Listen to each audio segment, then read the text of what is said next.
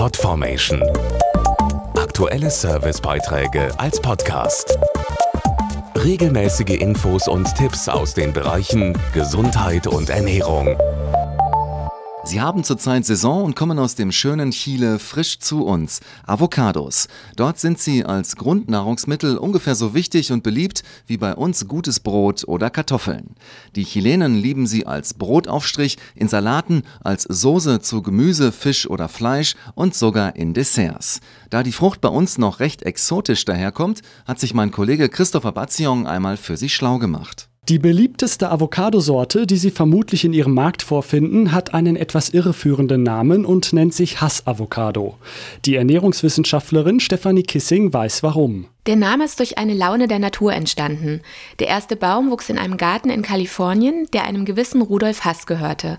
Seit einigen Jahrzehnten wird die weltweit beliebteste Avocadosorte in Chile angebaut, und zwar im fruchtbaren Boden am Fuße der Anden. Dort wird die Hass-Avocado unreif geerntet und per Schiff im Kühlcontainer zu uns transportiert. Anfangs zeigt sich die Frucht mit grüner Schale. Bei Zimmertemperatur reifen die Avocados dann aber innerhalb weniger Tage nach und verändern dabei ihre Farbe. Perfekt für den Verzehr sind sie, wenn die Schale tief dunkelgrün bis schwarz ist, obwohl sich die Avocado auf Druck noch fest anfühlt. Und die inneren Werte? Oft wird vermutet, dass Avocados sehr fetthaltig sind. Das stimmt nicht, denn Hass-Avocados enthalten nur 15% überwiegend einfach ungesättigte Fettsäuren, ein wichtiger Bestandteil unserer Nahrung. In einer Portion stecken nur 50 Kalorien, dafür aber 12 Vitamine und viele Mineralstoffe, wie zum Beispiel Calcium und Magnesium.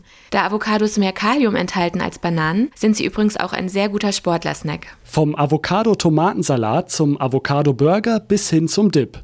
Die vielseitige Frucht lässt sich auf 100 verschiedene Arten zubereiten.